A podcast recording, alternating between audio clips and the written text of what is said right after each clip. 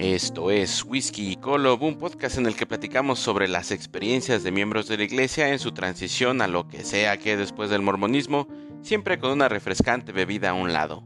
Permítanos invitarles a nuestra cava a degustar los mejores temas que discutiremos en cada episodio. Pónganse cómodos y acompáñenos diciendo salud.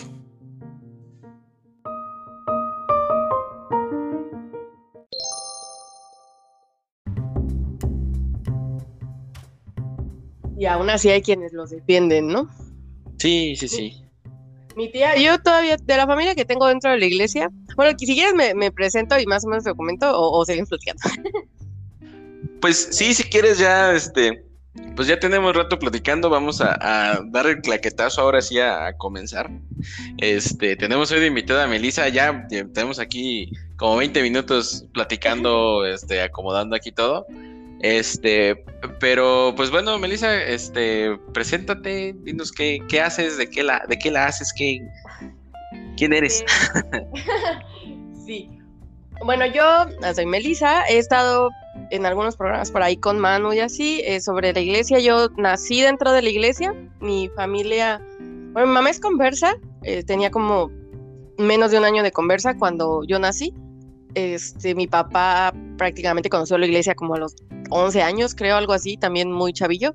Él era, es el hijo menor, entonces de su familia algunos se bautizaron y pues ya he estado toda la vida rodeada de entre mormones y católicos, ¿no? Pero la, los mormones han sido algo muy fuerte porque al menos hasta los ocho años antes de que mis papás se divorciaran, pues sí íbamos a la iglesia y este rollo, ¿no? Y aparentemente a mí me gustaba y sí recuerdo algunas cosas que sabía, pero pues creo que es más porque yo soy curiosa que porque realmente fuera así, porque como lo ven a los niños, ¿no? Así, oh, tiene un súper testimonio, no, no es cierto. Este, a veces como cosa de la personalidad de los niños. Em, pues no sé, ya ahorita hace cuántos años que salí de la iglesia, hace como seis años, yo creo más o menos fue complicado. Yo fui a la misión, estuve en Guadalajara en, del 2009 al 2011. Este, la verdad, todavía recuerdo la misión como de los momentos más contentos de mi vida. Fue algo muy agradable. Hay amistades que conservo todavía. Y salí de la iglesia en principio porque sentí que ya no era lo que yo quería para mi vida, que lo que iba a encontrar ahí no era lo que yo quería, ni lo que había planeado, ni me sentía feliz. Entonces, eh, pues lo que hice fue salirme y después me encontré con el canal de pesquisas y con mucha información que recuerdo haber visto en internet a los 16, pero pensé, ya sabes, es anti-mormón. Entonces lo bloqueé y no recordaba eso, pero cuando empecé a escuchar otra vez los programas y además pues yo fui graduada de instituto y obrera del templo, entonces pues sí tenía como cierto bagaje así fuerte de conocimiento de las cosas que te enseñan en la iglesia y cómo te las enseñan. Y, muchas cosas fue así como que empezaron a hacer clic, clic y a caer. Y entonces, gracias a toda la información que encontré en el Internet sobre la iglesia y su realidad, yo pude dejar de sentir culpa, porque aunque ya había salido y estaba muy dispuesta, aunque me fuera a quemar en el infierno, o eso pensaba yo en ese momento, como a dejar la iglesia porque ya la sentía sentía que me ahogaba, ¿no? O sea, ya no era, definitivamente no era lo que yo quería de mi vida, ni lo sentía, ni, ni me sentía feliz, pero pues cuando encontré eso pude dejar de sentir culpa y ha sido todo un proceso también encontrarme porque aunque no, o sea, cuando mis papás se divorciaron dejé de ir a la iglesia, entonces mi formación, al menos durante la adolescencia, realmente no fue tan mormona, aunque sí iba a campamentos, participaba en algunas cosas, por ahí como de los 18, 19 sí quise entrar bien y a partir como de los 19, 20 sí me puse muy pilas, muy mormona y no estuvo tan padre, siento que me perdí parte de mi juventud, pero bueno, este, aquí estoy, soy yo, ahorita pues tengo una carrera trunca en psicología social eh, y pues estoy viendo, ojalá chongos y pueda entrar a estudiar sociología próximamente. Este, tengo un podcast, se llama Lisis Tratablo porque soy libre, ahí hablo de muchas cosas, eh, esotéricas, de historia, de biología, de todo lo que se ve a mi cabeza. Y pues ah, también tengo algunos negocios y eso es lo que me dedico básicamente. Ok, ok. Me, me parece como interesante esa parte eh, que dices como que no fue tanto como porque tú encontraste cosas dentro de la iglesia, sino que quizás sentías un, vacío, por eso es que dejaste al, final la iglesia después de haber servido una misión y toda esta historia. ¿O, en qué momento sentiste tú que debías estar en relación con la organización? Mira, fue cosa de un proceso. La realidad es como te comentaba, ¿no? Yo, mi adolescencia, pues no fue tan mormona. Entonces, mis amistades, las que hasta la fecha tengo, que las hice como a los 15 años, pues no estaban dentro de la iglesia y estaban viviendo cosas muy diferentes. Cuando yo decido como entrar bien, bien, o sea, crecí mormona, luego cuando se divorciaron, medio fui mormona, pero medio no. La verdad es que me gustaba, por ejemplo, ir a las actividades de mujeres jóvenes. Aprendí a hacer velas, jugar básquet, las conferencias de juventud y los bailables, todas esas cosas que son la parte bonita de la iglesia, es una realidad, eso me gustaba y lo hacía, pero no evitó que mi personalidad de alguna forma se creara afuera, porque no fui al benemérito, porque aunque sí tenía como amistades dentro de la iglesia, mis amistades fuertes, por así decirlo, con quienes, para mí, probablemente a quienes yo priorizaba más, estaban fuera. Entonces, eso de alguna forma creo que fue importante. Cuando ya entré bien, bien a la iglesia, que dije, no, sí, ya voy a ser buena mormona, porque aunque iba los domingos así, la realidad es que estaba con el pie adentro y el pie afuera, ¿no? Este, y no me molestaba, cuando ya vuelvo a ir y empiezo a ir bien es porque tengo una situación familiar en donde mi abuelita, que era una persona muy importante para mí, le da cáncer y yo sentí, ya sabes, ¿no? Como cuando sientes que la vida se te viene encima y no sabes de dónde agarrarte. Este, y aparte, pues cuidaba a mis hermanos, cosas así. Entonces, muchas cosas me llevaron como, ah, aquí en la iglesia hay una guía, ¿no? Aquí puedo hacerlo. Y, y me agarré de eso y no niego que la iglesia me enseñó cosas. Este, ayuda muchísimo al desarrollo del liderazgo y cosas así porque sí puede servir pero lo que ocurrió fue que, bueno, tan llegué así que eventualmente me fui a la misión, ¿no? Me gustó mucho la misión, pero lo cierto es que yo sentía que había partes mías que estaba cortando. Yo sé que eso en el discurso mormón se puede interpretar como, es que realmente no estuvo el espíritu o no estuviste eh, dispuesta a dejar Babilonia o mamás así que te dicen en discursos, pero lo cierto es que yo hice un, un esfuerzo muy honesto, ¿no? O sea, dejé hábitos que no eran mormones, o sea, yo fumaba y tomaba y no me generaba un conflicto. Ahora veo el fumar, por ejemplo, como, no, es un muy buen hábito, pero ya tengo más de 30 años, entonces obviamente ya es como, sí, güey, ya tienes que pensar diferente.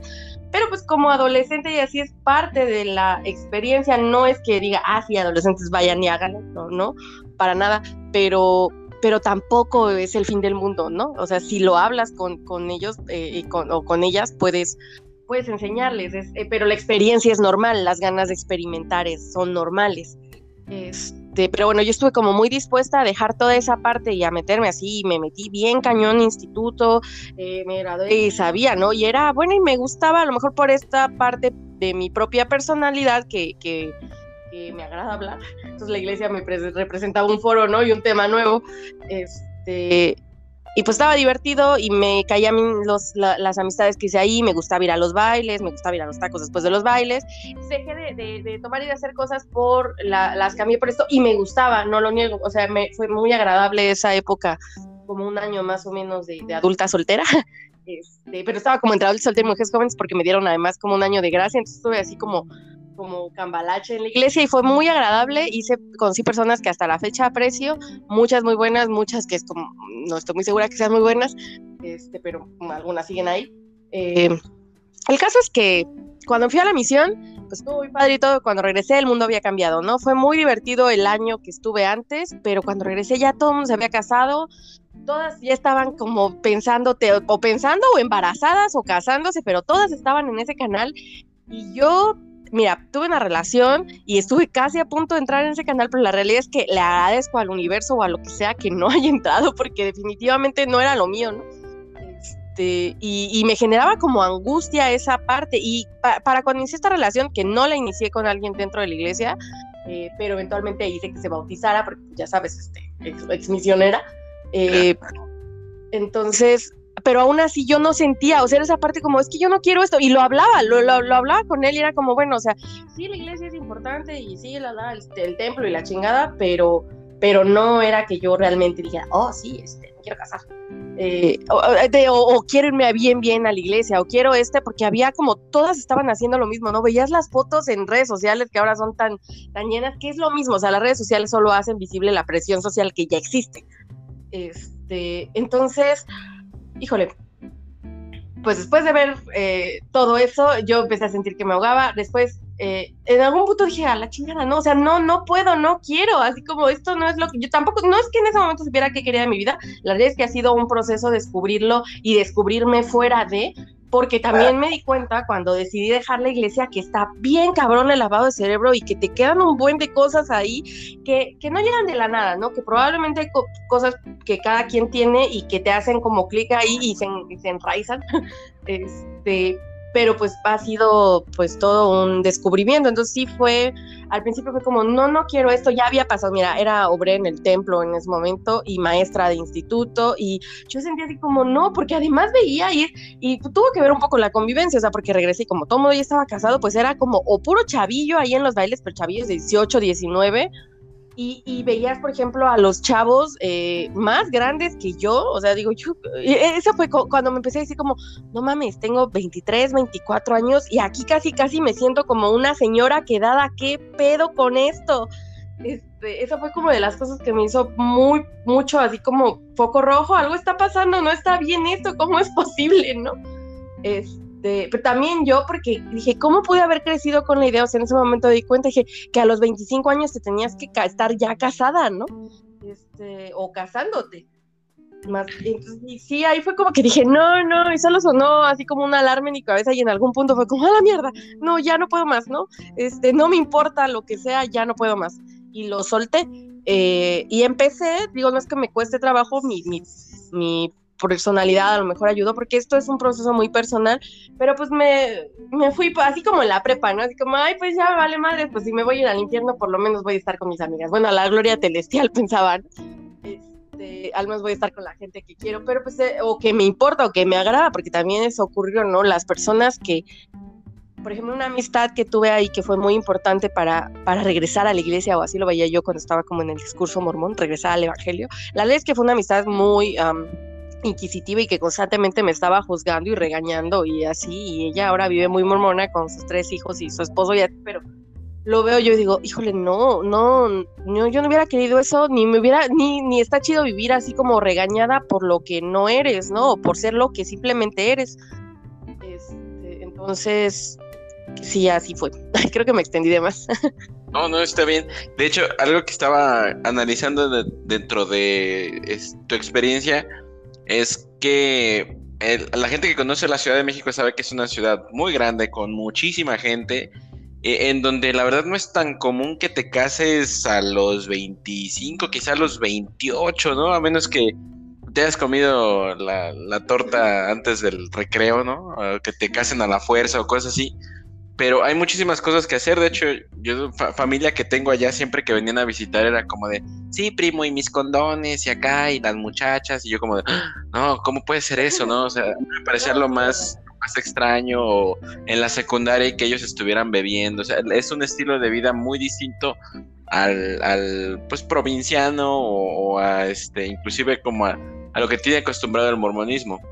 Entonces, creo que ese, ese choque también, ¿no? O sea, la misma ciudad, el, el, estilo de vida que hay, no concuerda con las cosas que te enseñan en la iglesia de, sí, todo, es, todo está bien y si te portas bien y oras, el Señor te va a proteger, pero no sabes que a la vuelta te van a, saliendo de la capilla, te pueden asaltar, ¿no? O alguna cosa de esas. Entonces, eh, yo considero que la gente de la Ciudad de México, la verdad, sobrevive. O sea, es, gente muy.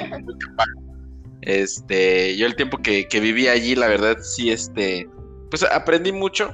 Eh, sobre todo la gente tiene experiencias muy distintas al resto de, este eh, de gente que no tiene esas experiencias. Este es un poco más desconfiada quizá también de lo que le dice la gente, pero creo que a veces eh, el éxito que se tiene, por ejemplo, los misioneros, las misiones más, más este, que más bautizan dentro de el país, están en la Ciudad de México y tiene como 30 misiones, ¿no? Entre Estado de México y, Puebla, este, la Ciudad de eh, México. Nada más en la Ciudad de México y zona metropolitana eran en mi época activa y sé que hubo cambios ahí, así que ya no sé cómo estén ahorita, pero en su momento eran cuatro, o sea, estaba la norte, sur, este y oeste, según yo, las... Sí, sí, hago que ser eso, perdón. Soy muy grosera, no espero que no haya problema con eso. Este... Y sí, sí, avísame y puedo no ser tan grosera. Sin problema. Ok. Este, pero bueno, eh, sí, había cuatro en, mi época. Mi, mi, yo vivo en la zona conurbada. Eh, bueno, he vivido también en el sur, pero prácticamente toda mi vida he estado en la zona conurbada norte. Este, en Ecatepec, que es una zona, en general Ecatepec pues es Ecatepec y es como el barrio, ¿no? Ah, este, yo no puedo decir que crecí en el barrio porque sería mentirosa, la realidad es que mi vida siempre se desarrolló en Linda Vista, este, mis amigas eran de ahí, yo iba a la escuela y a, mi casa pues llegaba a dormir, ¿no? Estuvimos ahí porque pues, compraron mis abuelitos y ya nunca quisieron moverse de ahí, ya. Este, pero, pero sí te enseña y sí ves, porque parte de mi primaria sí la hice ahí cuando se divorciaron mis papás, sí, sí conoces a... O sea, sí es muy diverso, e, e, eso es cierto, o sea, son muchas personas, es muy diverso, sí se bautiza mucho en zonas, por ejemplo, en el barrio al que yo pertenecía y te das cuenta a mí, le, algo que le agradezco a la iglesia y es una realidad es que la misión y el barrio al que yo iba... Eh, eh, el que le tocaba, pues en mi caso muy particular, eh, me, dio la oportunidad de ver realidades muy diferentes a las que yo estaba acostumbrada, pese a haber crecido, o sea, eh, vivir en Ecatepec, ¿no? donde pues un poco valoras y un poco te preguntas como, ¿por qué chingados estamos así? O sea, esto, algo no está bien. Hay, hay mucha marginación, hay muchos jóvenes que en este caso yo, y ahí es donde entres, yo me daba cuenta, había jóvenes que pues mejor que estén ahí en la capilla jugando básquetbol, a que estén afuera, eh, que también los hay, ¿no? Algunos que estaban en la capilla jugando básquetbol y luego asaltando micros.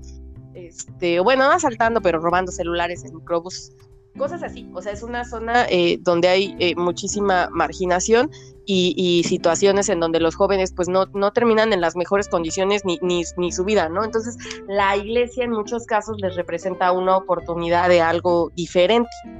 Este, en mi caso, yo, por ejemplo, el vivir lejos, o sea, algo que ocurría es, pues todas mis amigas estaban en Linavista, ¿no? En, en la Ciudad de México.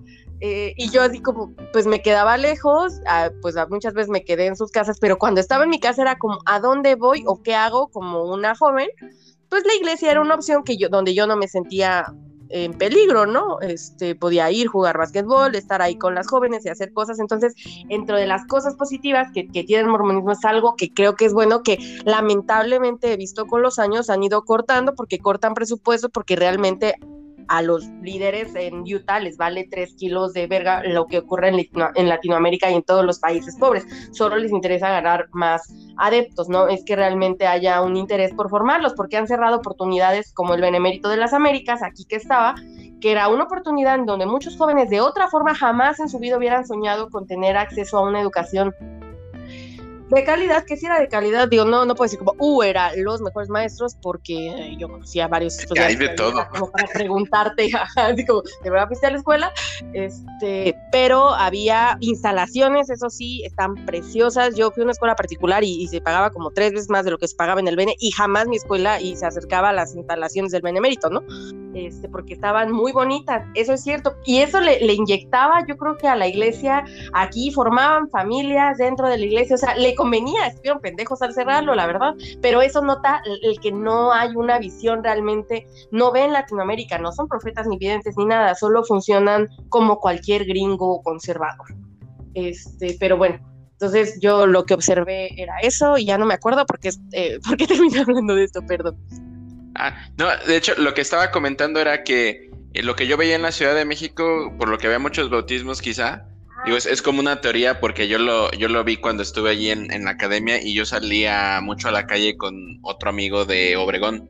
De ahí esa zona está pesada, donde está eh, la academia, donde estaba la academia. Yo trabajaba por ahí y es una zona muy, muy pesada. Casi asaltan a una amiga y solo porque se echó a correr, pero está muy pesado ahí. Sí.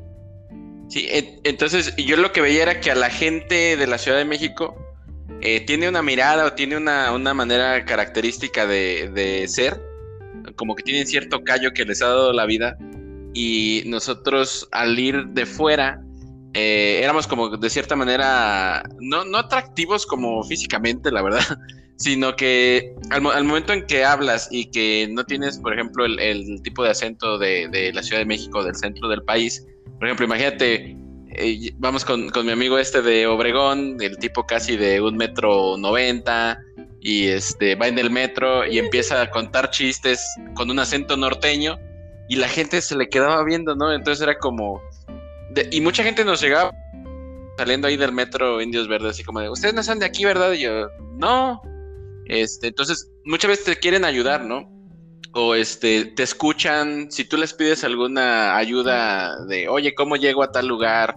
Este, ¿dónde puedo encontrar tal producto, tal cosa? Te, te ayudan, ¿no? Porque entienden como que, híjole, este cuate la está pasando mal porque está solo en la ciudad y viene de fuera y es como difícil. Entonces creo que a veces ese mismo tipo de cultura que tienen en la Ciudad de México muy cálida, hace que cuando llegan dos jóvenes foráneos, eh, o sea, específicamente tienen que ser foráneos, porque no creo que alguien de la Ciudad de México lo manden a, servir dentro de la Ciudad de México. Quizá hay algunas este, situaciones, incluso yo sí supe de amigos que salieron de la Ciudad de México en el Benemérito a la misión y los mandaron a, la misión de su casa, ¿no? O sea... A, la de su este, casa. Sí, yo conocí aquí la hija de un expresidente de misión que estaba en la norte, lo mandaron de trabajo de instituto porque trabajaba para la iglesia en la norte y terminó su hija siendo misionera en el templo que era la este y cuando dice que se lesionó me la encontré en un cuadra de su casa con su mamá como compañera paseando ahí en el bulevar de ah pues pues este e, eso es como lo que yo veía, ¿no? Como la gente de la Ciudad de México es muy cálida y a la hora de que encuentran a estos jóvenes, ah, sí, Elderes, pues pasan, a ver, ¿ya comieron?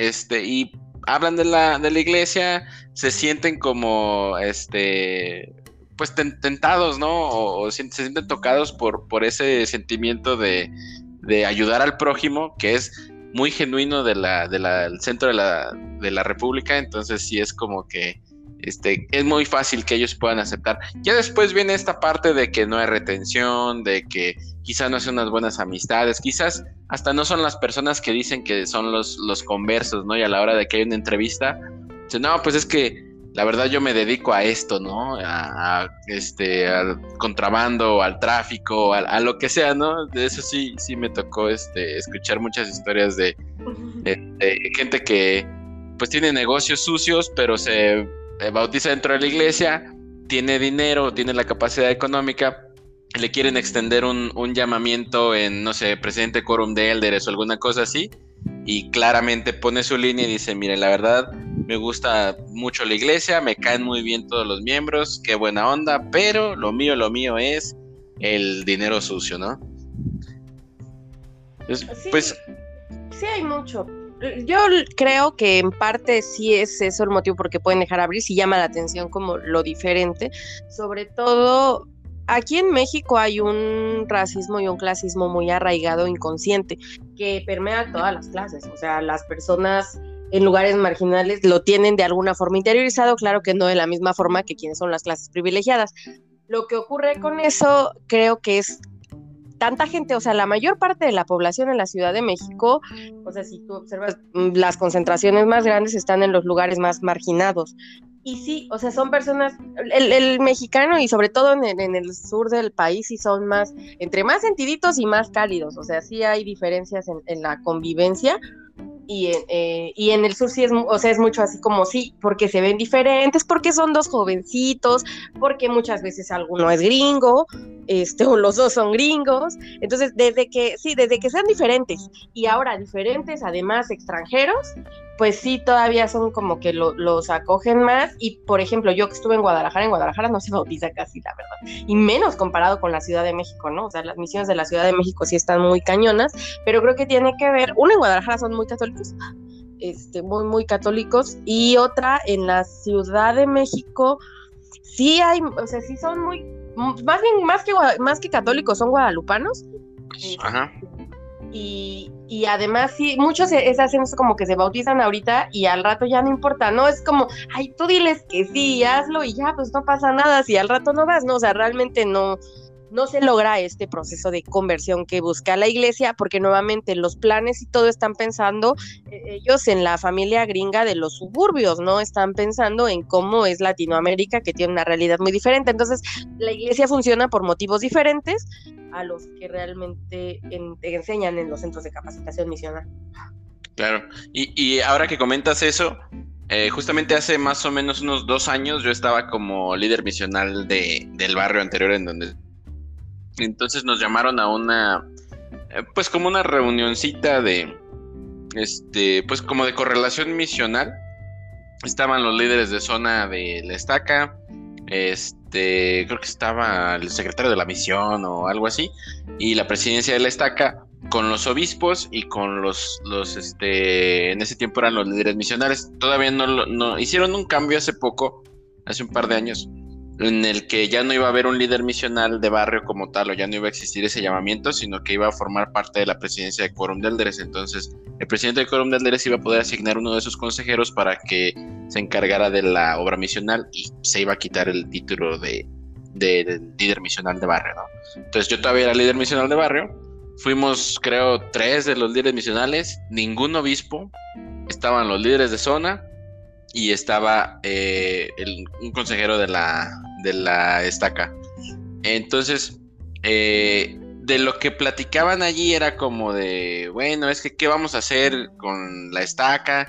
Nos estamos proponiendo nos estamos poniendo la meta de tener para el fin de año, te estoy hablando que era como septiembre más o menos, bueno, ya venía como las fiestas mexicanas y todo eso de septiembre, entonces quizá fue como en agosto, entonces eh, tenemos esta meta de que en la estaca vamos a tener 12 bautismos de aquí a final de, año. Entonces eso me abrió a mí los ojos de como que, wow, no. Sí, en Estados Unidos nosotros teníamos una, eh, yo, sirviendo allá, eh, llegábamos a tener una, una, meta de tener mil bautismos al, al año eh, en, la, en la misión y llegábamos quizá por mucho, lo, lo más alto que llegamos, 450 Inclusive eh, aquí en la misión Guadalajara hay dos, la Guadalajara Este y la Guadalajara. La Guadalajara. la, Guadalajara. Ah, pues en la estaca Lomas. Eh, ah, estuve también en el barrio Lomas. Ah, mira, pues ya tenemos ahí algo en, común. el, el presidente de, de este. No, ¿qué? Resulta que la estaca Lomas es justamente la estaca que menos bautismos tenía de toda la misión y la misión era la misión que la misión Guadalajara era la misión que menos bautismos tenía en todo México. Entonces, ese número de bautismos era menor que algunas misiones en Estados Unidos, que de plano sí son como que bautizas. Casi llegando a las europeas, ¿no? Sí, sí, sí. Inclusive acá yo tuve como bueno, de cierta manera la suerte, ¿no? De que mis números eran buenos porque me tocaba, pues, con puro paisa, con puro latino, ¿no? Y les enseñas, es más fácil. Eh, a la hora de que tú les dices, pues, soy mexicano, ah, qué bien, yo no sabía que la iglesia estaba en, México. Ah, ¿de qué lugar eres? No, pues soy de Michoacán. Ah, yo también. Ah, qué bueno que la iglesia también esté en Michoacán. Bautízame, ¿no? Así, casi, casi. Entonces, este, eh, sí, es como dices, hay, muchas, muchas diferencias culturales, este, históricas también. De hecho, aquí mismo, eh, pues sabes, ¿no? La gente de, Guadalajara, o sea, la gente que es de Guadalajara, no los que venimos de, de fuera, tienen mucho resentimiento a la gente de la Ciudad de México, porque después del 85 se vinieron para acá, después del terremoto del, del 85, se vinieron muchos para acá. maridos, ¿no? Y como, ah, es como decía Trump, no, no eran las mejores personas. Y este se empezó a, este, pues a tener este estereotipo, ¿no? Del, del chilango, este, que robaba, del chilango que no era honesto. Este, y aquí la gente, pues, eso no lo ve muy bien. Entonces, mi papá cuando se vino para, bueno, no vino directamente a Guadalajara, pero estamos a dos horas en, en Michoacán, aquí cruzando el lago de Chapala.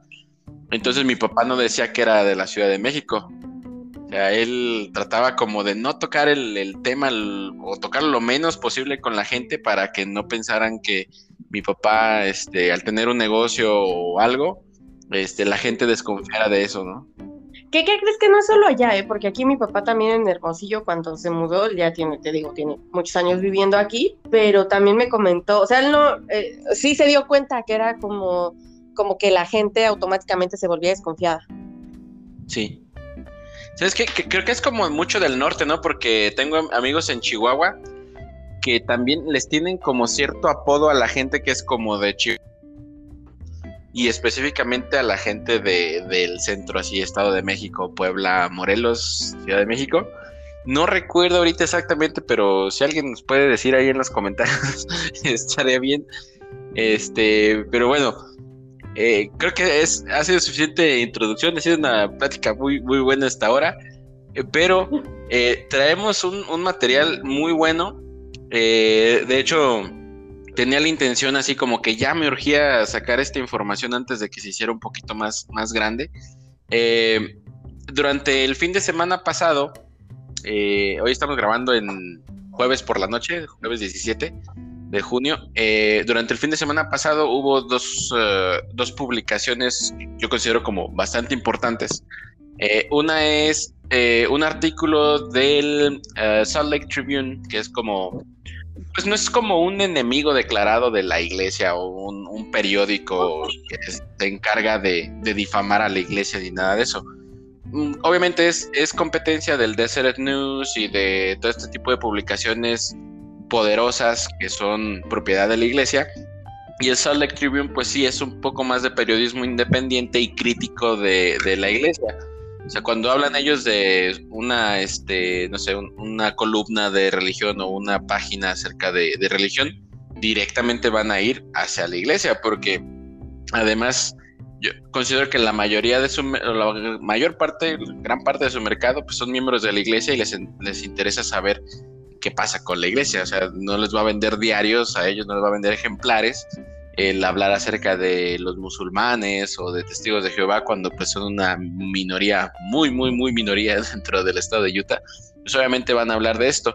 Entonces, este eh, autor se llama Dave Winslow y eh, él publicó, pues como parte de una editorial o parte de su opinión, eh, un artículo que se llama La Iglesia Sud ignora a la próxima generación para aplacar a los miembros mayores. El COVID-19 hizo que muchas personas dejaran de evaluar su membresía en la iglesia.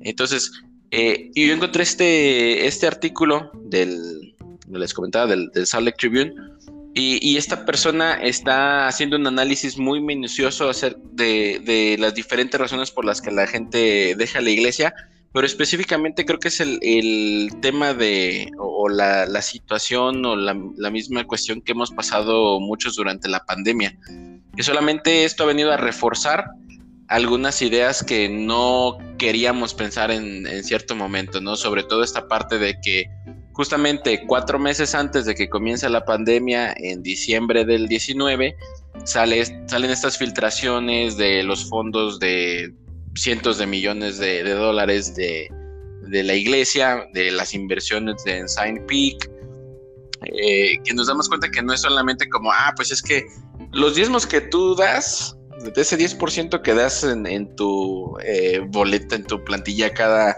cada mes o cada 15 días o cada semana, no, ese dinero no se va para rehabilitar eh, capillas, no se va para ayudar con medicinas en países pobres, no se va para sillas de ruedas al 100%. Siempre va a haber esos artículos, ¿no? De, páginas tipo más fe, ¿no? De regalaron 100 sillas de ruedas. Oye, pero esas sillas de ruedas ellos los compran por como baratijas, ¿no? Pena les debería de dar.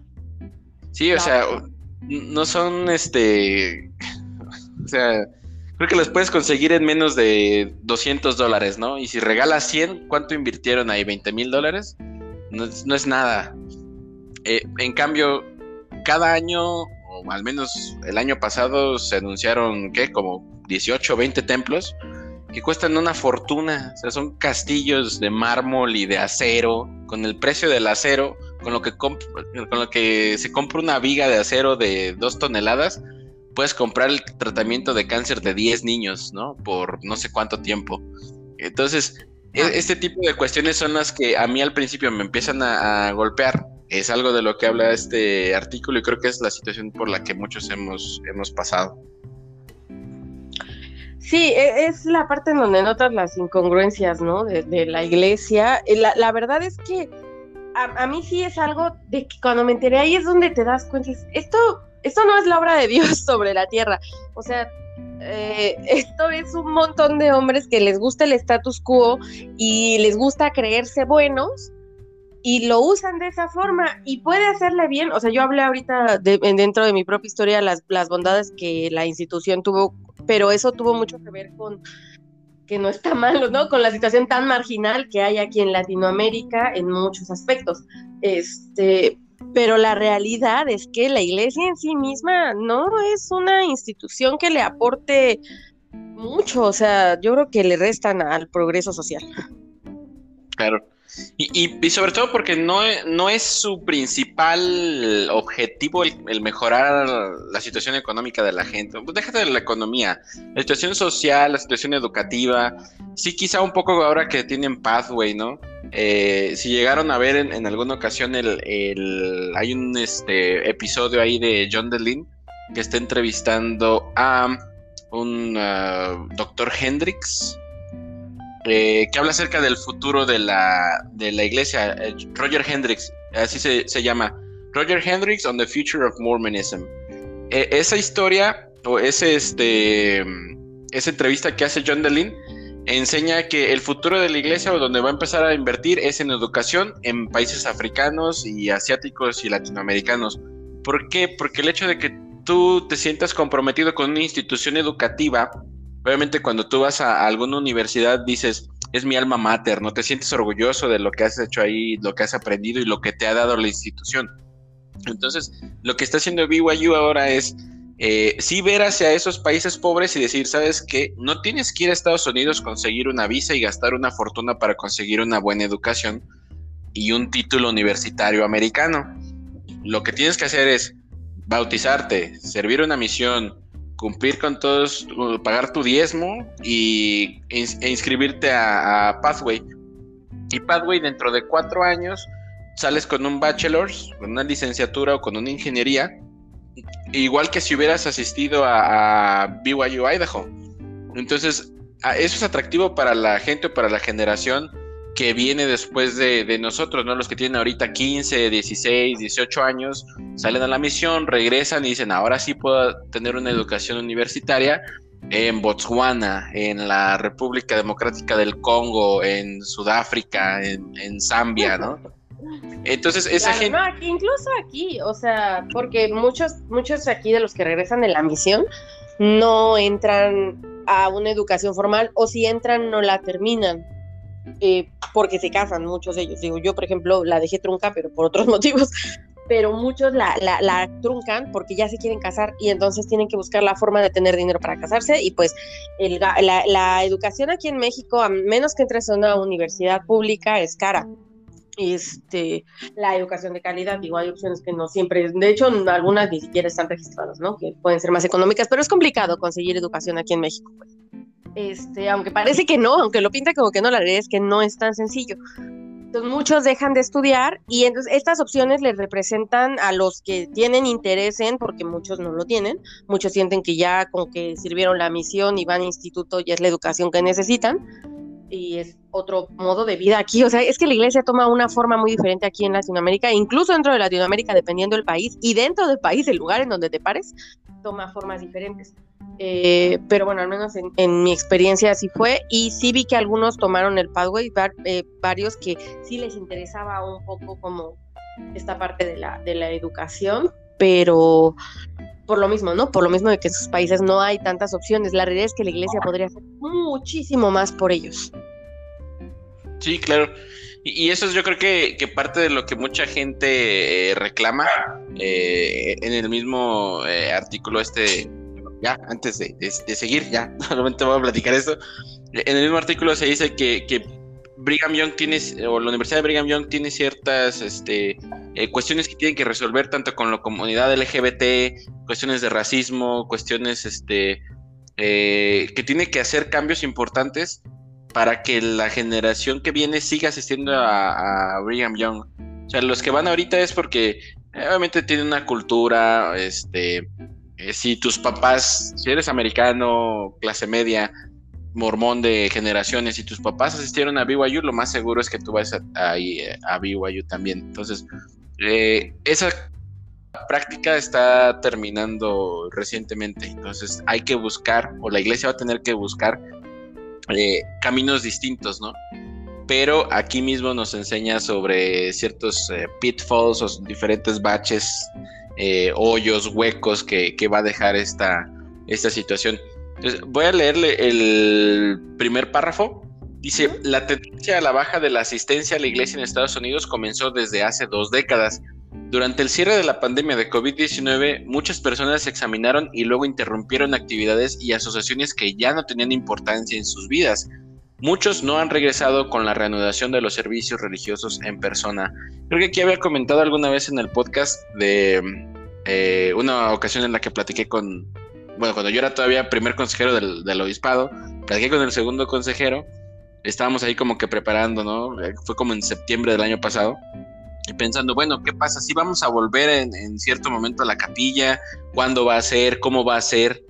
Y yo entre confesión y entre análisis le dije al otro consejero, de verdad yo creo que mucha gente no va a volver. Quizá la mitad de, los miembros no van a volver.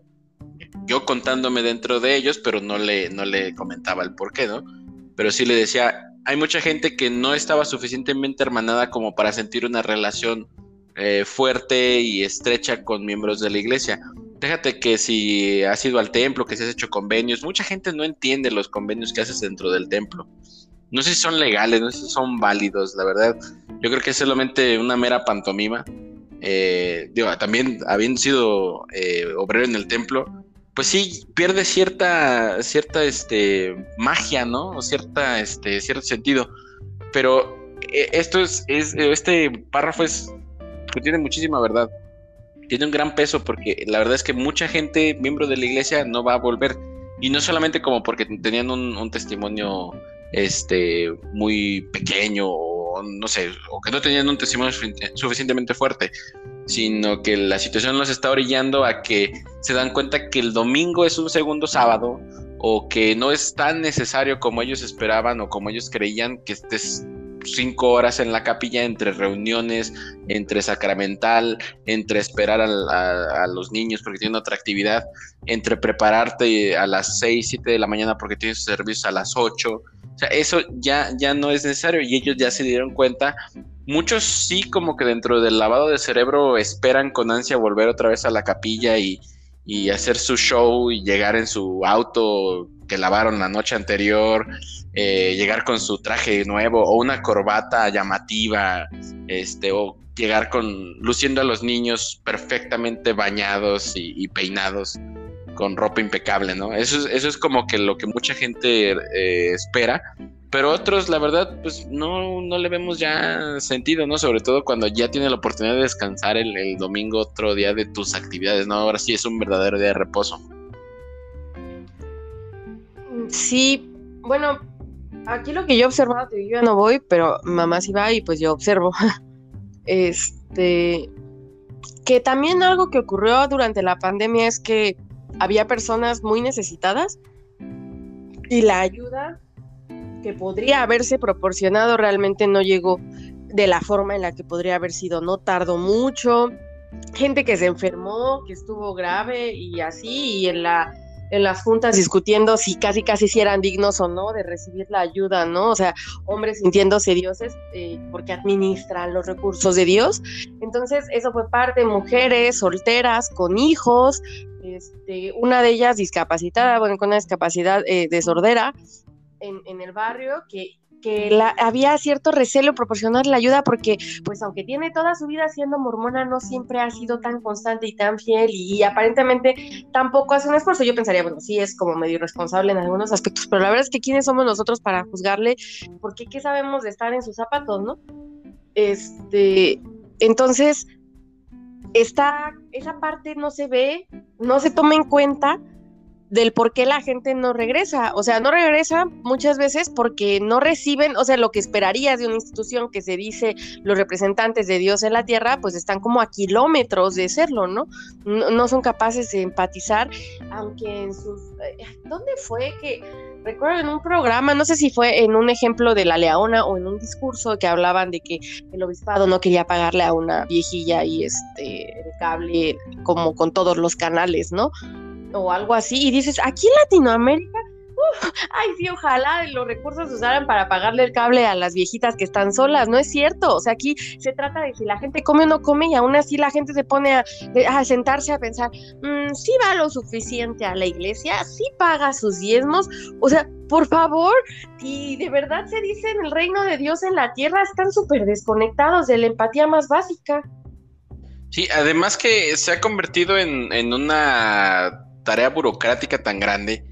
Eh, hace un par de meses me llamó el, presidente de Quorum Delderes para que le diera así como que, le reportara sobre mis, mis, mi orientación familiar, ¿no? O ¿cómo le llaman ahora? La administración. Eh, ah, oye, este, el, el hermano fulano, eh, por ahí me comentaron que necesita una, una despensa, que no ha tenido mucho trabajo porque se dedica a bienes raíces, pero este, no le está yendo muy bien. Este, puedes preguntarle si tiene algún problema llenando el formato de ayuda, de no sé qué. Y, y yo platiqué con él y me dice, ¿sabes qué? La verdad es que no estoy interesado en llenar sus formatos. Si me quieren ayudar está bien, pero, o sea, me parece ridículo que si están viendo cuál es la situación, eh, me pidan el eh, que llene el, papeleo, así que le saque dos copias y mande una. Sí, y, y además, este, él se sentía mal porque además es como que te lo cobran después con servicio, ¿no? Ok, ¿qué vas a hacer para mejorar? Vamos a hacerte un plan para que después de que te demos esta despensa, tú puedas conseguir un mejor trabajo, tomes un curso de autosuficiencia, tomes esto y esto. Es, es ilógico, o sea, como dices, eh, eh, vas a comer el día siguiente o vas a llenar el papeleo para que te lo den el domingo próximo en, la capilla, ¿no? Cuando en otras ocasiones en el mismo barrio y el mismo presidente Coronel Derez llegó una familia de mucho dinero porque vivía en una zona muy opulenta aquí dentro del barrio. La zona ahora sí que más, más fresa de aquí del, estaca, yo creo. Entonces ellos eh, llegaron de, no sé si venían de la Ciudad de México o de Querétaro, llegaron aquí a, Guadalajara, se este, rentaron esta casa y mandan a uno de mis amigos justamente del barrio, lo invitaron a que fuera a casa y que viera cuál era la situación, porque ellos venían como medio inactivos. Y este, este, este tipo que llegó al barrio le llama al presidente de Quorum y le dice, ¿sabes qué, presidente? Lo que pasa es que pues acabamos de llegar, ¿no? Estoy rentando una casa de mil dólares al mes, pero no tengo para comida. Entonces, a él no le pidieron documentos, no le pidieron que firmara nada, solamente le llamaron al obispo, obispo, necesitamos que nos liberes recursos para ir a llevarle al hermano fulano una despensa. Entonces fueron, le llamaron a mi amigo para que fuera y, se la, y les ayudara a, dejarla porque él ya sabía en dónde vivía. Y se sacó de onda así como de, oye, ¿por qué le vas a dar una despensa si este fulano vive en una casa de tres plantas, 200 metros cuadrados? no, no se le hacía lógico. Entonces, justamente ese fin de semana, eh, esta persona que, requirió la ayuda sube una historia en Instagram y está en la playa con toda su familia, con la esposa, los hijos, otros amigos, bebiendo cervezas en Puerto Vallarta. Entonces ahí, ahí le hizo ese, ese cortocircuito a mi, a mi amigo, ¿no? Como de por qué a este fulano sí le estás dando una ayuda cuando eh, mi otro amigo dentro del barrio que tiene más tiempo, que además conocemos su situación, que no es necesario, la verdad, que, hubiera llenado esa documentación para que le dieran una ayuda, que al final no se hizo nada, pero al otro sí se la das libremente, así como de, ah, mira, aquí está la ayuda que, necesitas, no te vayas, ¿no? Qué bueno que llegaste, así como que siéntete bienvenido, lo que tú necesites. ese tipo de, cosas, como dices, hacen ver muy mal a la, a la iglesia al final de cuentas son hombres o son personas que, como dices, sienten que están ellos administrando los recursos de Dios. a fin de cuentas, pues son recursos de la, de la misma gente, de la misma comunidad para ayudar a la comunidad, ¿no? Claro, o bueno, de la institución que absorbió ese dinero y que se supone que, que es para la comunidad, ¿no? Ay, espera un momento. Es que creo que está. Ah, ya, no es un carro afuera. ¿Qué, qué pedo que soy? Perdón, espero que no se escuche. Ah, Ah, está bien. Dice, mm. dice esta eh, segunda parte. Como miembro adolescente de la Iglesia de Jesucristo de los Santos de los Últimos Días, escuché a las autoridades generales profesar que el aumento de la membresía durante la década de 1970 fue el cumplimiento de la visión de Daniel en el Antiguo Testamento de la piedra cortada en la montaña. Algunos predijeron que esta tasa de crecimiento del 6 al 7% continuaría durante décadas el crecimiento anual de miembros sud se ha estancado a menos del 1% en la actualidad. O sea, 40, 50 años después, Tienes del 6-7% anual, baja hasta un 1% ahora. Las congregaciones sud fuera de los Estados Unidos se están marchitando a medida que los miembros jóvenes y adultos se van. La consolidación de barrios y ramas se está produciendo en todo el mundo. Esa consolidación se refiere a que si antes en un área determinada tenías cuatro o cinco barrios, ahora solamente tienes dos o hasta uno, ¿no? O eliminas completamente estacas. Eh, cuando mueran los miembros más viejos e incondicionales, quedarán pocas ramas, barrios y estacas. ¿Se revertirá esta tendencia a la baja? Numerosos miembros han perdido la confianza en la iglesia. Para muchos fue la versión blanqueada y saneada de la historia de la iglesia. Para mí, dice Winslow, fue la deshonestidad, la insensibilidad y la demonización de los hermanos LGBTQ. La iglesia promueve la aceptación mientras que los líderes individuales denuncian a individuos de la comunidad LGBTQ o sacan videos en donde dicen, ah, yo era gay y me sentí y quise dejar la iglesia y la dejé y me sentí muy mal. Y entonces después pues regresé y me casé con una mujer. ¿Qué chingados es eso? O sea, ¿qué están diciendo? Una, ¿se sintió mal por ser gay? Claro que no, se sintió mal porque toda su comunidad alrededor lo estaba señalando y juzgando. ¿Y, qué están diciéndole a la gente gay que, que, o, a las lesbianas que tienen que hacer su vida huevo con hombres o huevo con mujeres eh, porque así es? Y es, ay no, de verdad es tan impresionante el grado de insensibilidad que tienen y al, o sea, y que ni siquiera reconozcan que ahí está la insensibilidad, ¿no? O sea, sí están, están cabrones. Sí, de hecho, fíjate que hablando otra vez de, de John DeLynn, eh, esta semana sacó un video acerca de una organización, ah, ¿cómo se llama? Eh, North Star. Déjame, me busco John Delin North Star.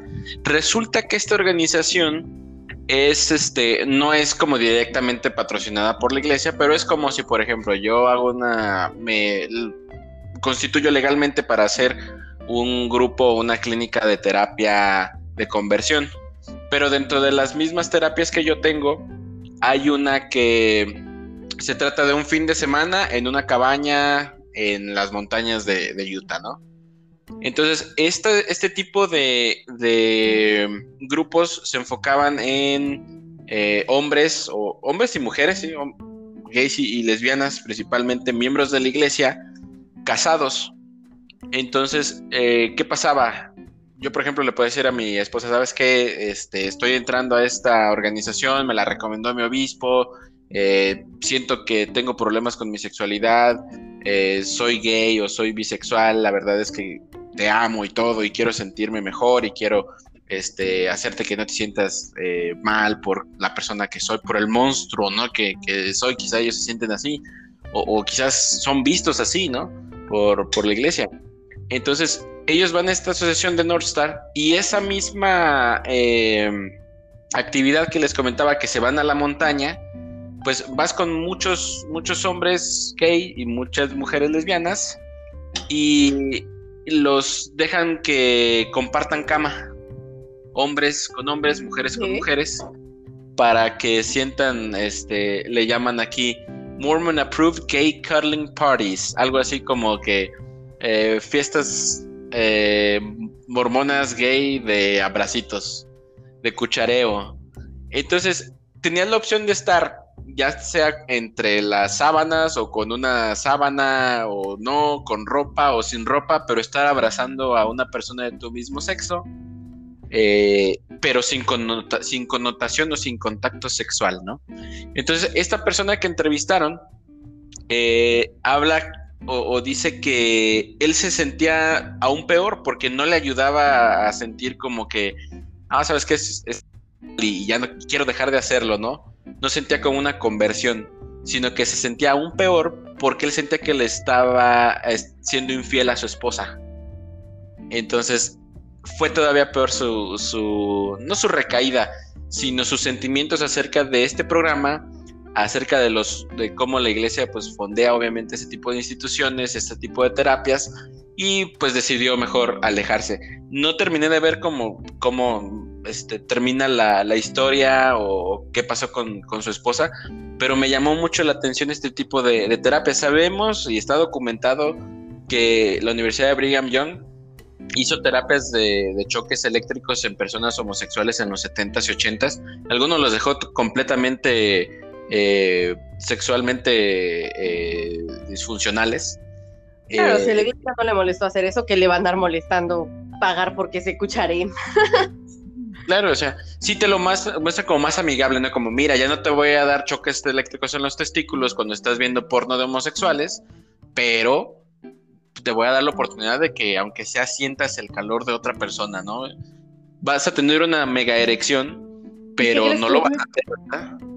Que dentro de la iglesia es donde, o sea, no sé si por el mismo ambiente donde eh, eh, he conocido a la gente más closetera, o sea, de la gente que yo estuve en la misión, uno que era asistente eh, médico, asistente de, presidente cuando llegué, es gay, anda con uno y esperó a terminar su educación en BYU para salir del closet, su pareja también, ¿no? Lo conoció ahí, los dos son ex misioneros. Otro que era secretario regresó por su novio a, a un punto ahí de la misión este, otra persona que conocí cuando era. ¿Mande? Guadalajara, siendo Guadalajara. Claro, claro, sí, regresó allá a Vallarta. Este, y otro que antes de la misión, que también fue a Guadalajara, pero a la otra, a la este, este, él, él ahora es gay abiertamente y vive con una pareja y todo, ¿no? Pero cuando fue a la misión supongo que estaba haciendo su intento por no ser gay. Y otra chica, o sea, es donde yo he encontrado más personas en el closet, ¿no? La verdad es que eh, durante mi secundaria y mi prepa, te digo, no fue un ambiente mormón y sí había como, eh, sobre todo hombres, ¿no? De, de, mujeres creo que no he sabido tanto, pero eh, aquí dentro de la iglesia sí he sabido de casos de mujeres, ¿no? Este, y, lo, lo, desde la bisexualidad que se vive en el closet eh, hasta la eh, ay, no sé, a lo mejor la curiosidad, la, lesbiandad pensada como curiosidad, está muy cañón y, y, dices, no, no es posible que la gente esté viviendo así porque no está viviendo plenamente o sea, están muchos de ellos, muchas se casan, muchos se casan y, yo me pregunto, ¿las personas con las que se casan se merecen eso? O sea, y, ellos también se merecen eso, o sea, vivir así como una parte completamente negada de, ellas y de ellos mismos. Claro. Sí, e, es eso, ¿no? La doble cara de la, de la iglesia. Lo, muestra aquí en el siguiente párrafo. Eh, habla de un ejemplo eh, dice la declaración de la sala de redacción de la iglesia del 1 de octubre de 2020 sobre la terapia de conversión y el proyecto de ley C6 en Canadá establece la iglesia espera que aquellos que experimenten atracción por el mismo sexo y disforia de género encuentren amor, compasión y comprensión de miembros de la familia, líderes y miembros de la iglesia y consejeros profesionales. Como discípulos de Jesucristo condenamos cualquier maltrato o crueldad hacia las personas LGBTQ en cualquier, en cualquier forma. Cuando ellos, obviamente, les comentaba, eh, durante años hicieron experimentos de terapia de, choque en, este, personas homosexuales. Que Ox era eh, director de BYU, ¿no? Cuando hacían eso. Sí, sí, creo que sí hay algo de, de eso pues si tú ves a Ox es una persona completamente eh, no, no quiero decir irrespetuoso, quiero decir más, más bien intolerante de, del pensamiento de otras personas. O sea, él no, no creo que esté abierto a cambiar su ideología política, su pensamiento. Oxy, su discurso de la tolerancia, cuando yo estaba en la misión, ah. recuerdo una conferencia y que después salió en La Leona, fue una de... No, no recuerdo si lo dio en la conferencia, la verdad, pero recuerdo haberlo leído en La Leona en un estudio personal, todavía estando en la misión. Y, fue de las cosas que me hizo tanto ruido en la cabeza y cuando regresé recuerdo haberlo ido a ver ahí al... ¿Cómo se llama? ¿Dónde fue? En el templo, ahí, o sea, donde antes era el CCM, pero ah, eh, ya ahora no es, ahora es el templo, nada más.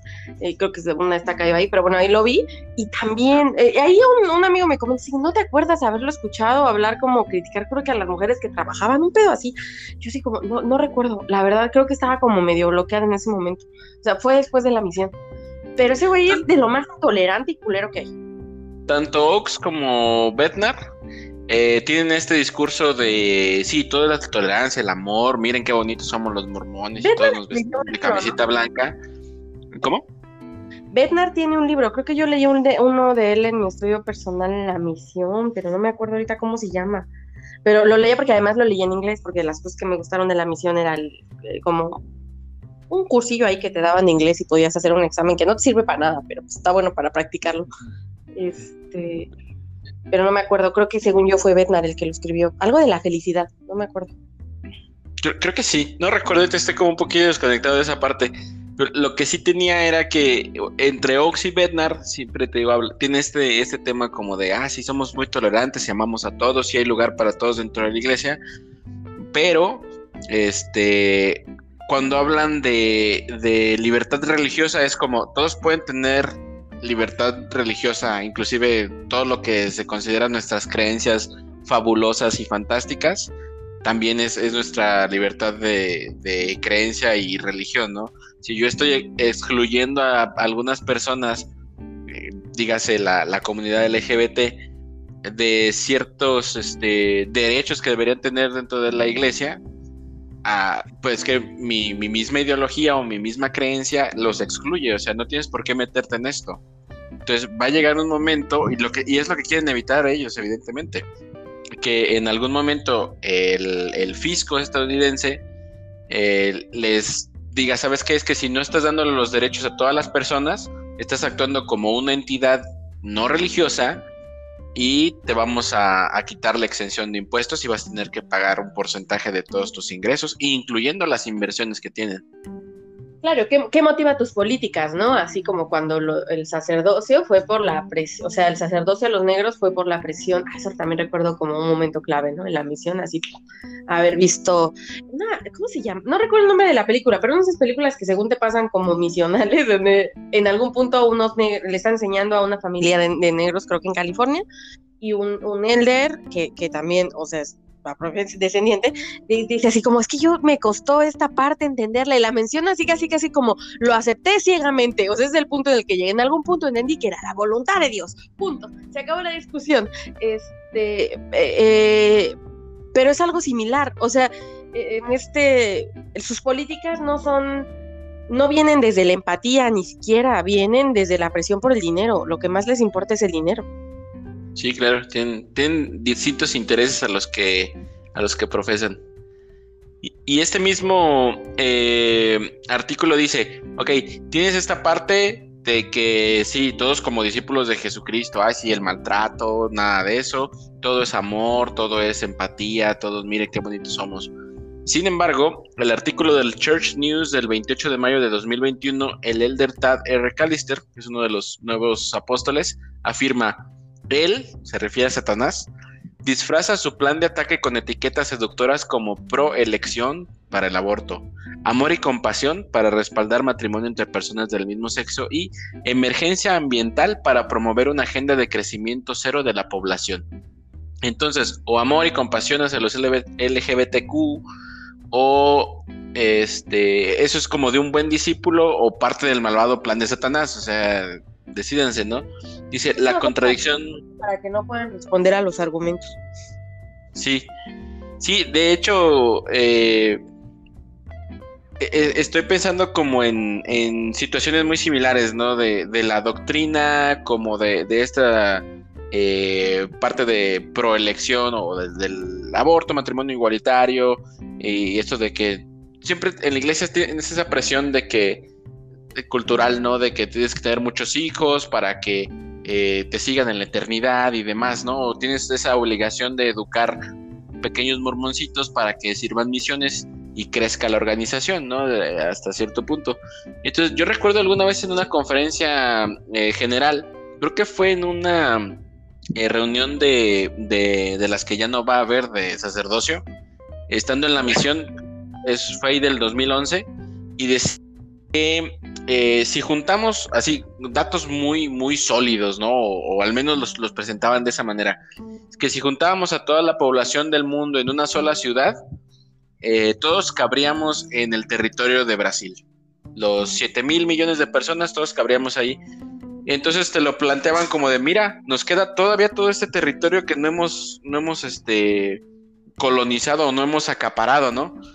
Pero se les olvida que hay ciertos equilibrios naturales que se han estado rompiendo desde la revolución industrial, quizá desde un poco antes, eh, que ya no dan para, para que eh, la gente pueda tener ese tipo de libertades que se gozaban, no sé, en la posguerra. En, claro, los recursos renovables no vienen de la magia, o sea, llevan su propio tiempo y el ritmo en el que hemos crecido no alcanza el tiempo en el que los recursos se pueden recuperar. Claro, y, además piensas esto en el pensamiento político de la mayoría de los mormones republicanos eh, blancos, obviamente de, de, eh, Utah, que es la mayoría de la iglesia, y, y es, ellos siempre tienen este discurso negacionista del cambio climático, ¿no? O sea, no están viendo que estamos viviendo en Norteamérica una sequía que ya les está pegando en California, que hay cantidad de incendios cada año, eh, hay fenómenos naturales que no se habían visto anteriormente, o más bien en, la, en una cantidad o en, en la, con la fuerza que, que golpean ahora, y siguen negándolo, ¿no? Inclusive eh, tengo amigos de, la misión, eh, de que viven en, donde yo serví la, misión en el estado de Washington, que comparten fake news como, como si fuera compartir un libro de mormón, ¿no? Así como de, miren, estos son los exámenes o los análisis que hizo la NASA acerca del calentamiento global y resulta que es un ciclo anual. No, no, o sea, no, no tiene sentido lo que estás haciendo, no tiene suficiente información como para, para dar eso. la información para tu beneficio. O sea, el que haya tanta información disponible les permite hacer eso, ¿no? Tomar hechos y, transformar la narrativa de manera que encaje con su forma de verlo. Yo tenía un maestro de instituto que también decía así como, pues Dios conoce el plan, ¿no? Casi, casi así como, ay, ¿qué van a saber los científicos de lo que están diciendo si Dios sabe todo y a nosotros nos habla Dios? Es como, no mames, qué pedo.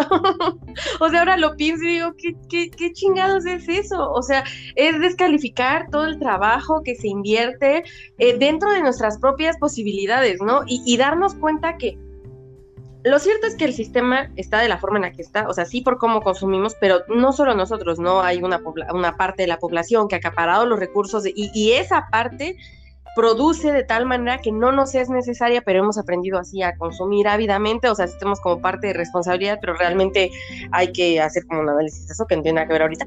Pero a lo que voy es, en el mormonismo se enseña que eso no es real, que podemos consumir como nos dé la gana y se descalifica por completo el pensamiento crítico y racional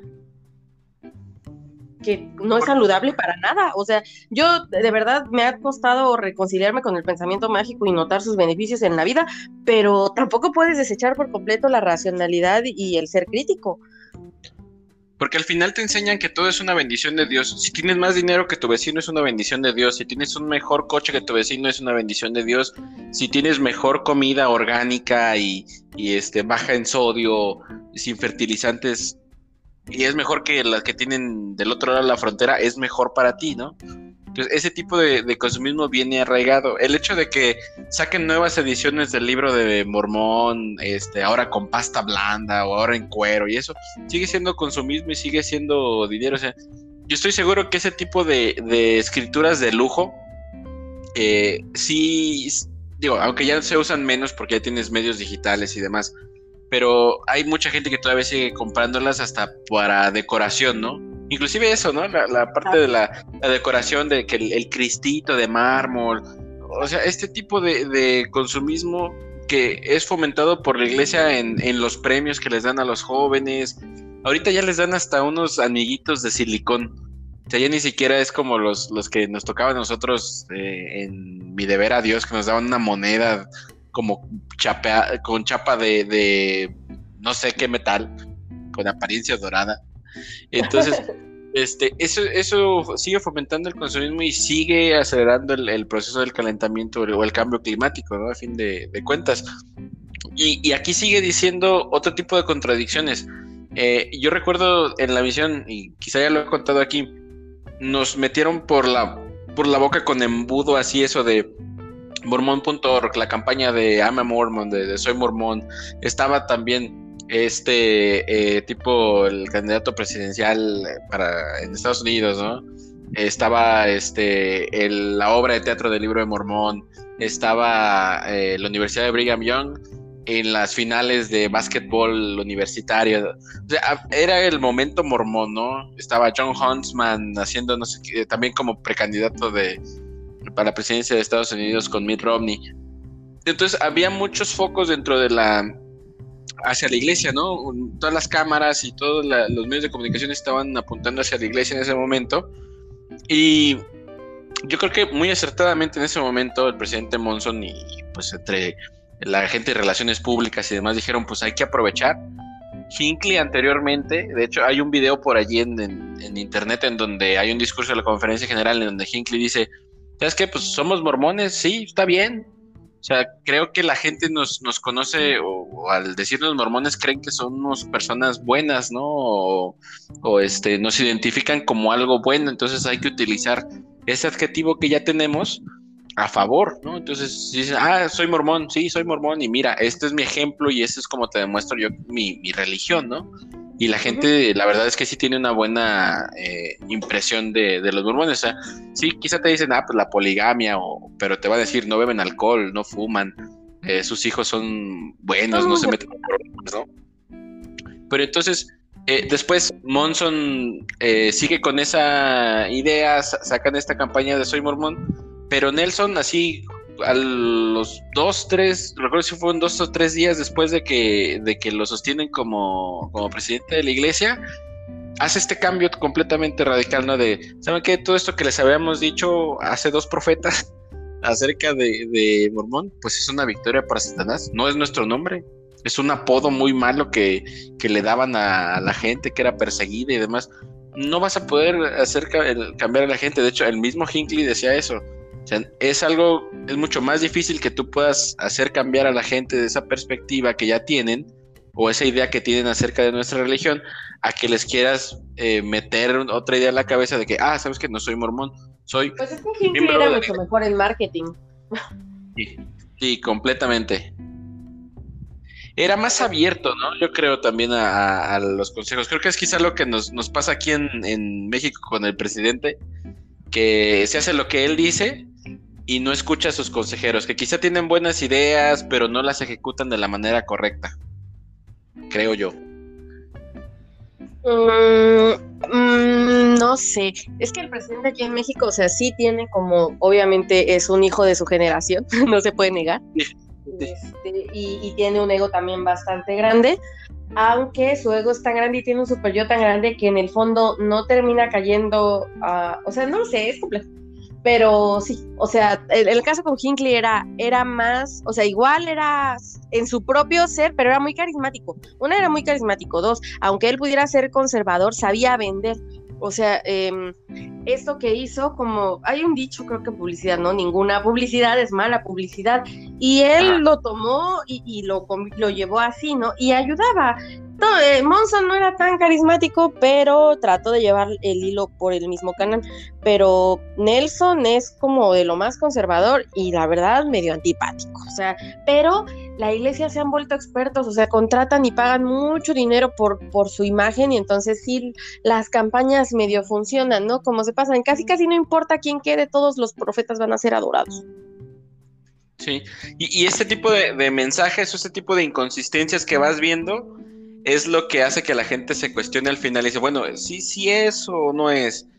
Y, te sacan eso que te, que te decía hace rato, ¿no? Como de, ah, es que estaba hablando como hombre. Es que eso era lo que se necesitaba antes y ahorita ya las cosas son distintas. Pues que Dios no es lo mismo ayer, hoy y siempre. Y si hablan ellos con Dios y, su palabra de Dios, de, la palabra de Dios es igual para toda la gente, ¿por qué cambiaría ahora, no? ¿Por qué eh, yo recuerdo que a mí me decían que la iglesia no tenía un símbolo, una cruz, un pez, un libro de mormón, una piedra vidente, ¿no?